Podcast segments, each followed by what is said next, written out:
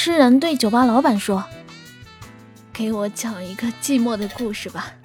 ”老板拿出一坛酒，说道：“这酒叫女儿红，是绍兴的特产。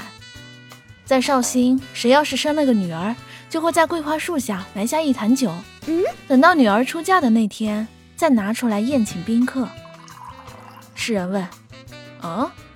这这个故事哪里寂寞了？哼！老板把酒推给他，说：“尝尝吧，这可是百年老酿。”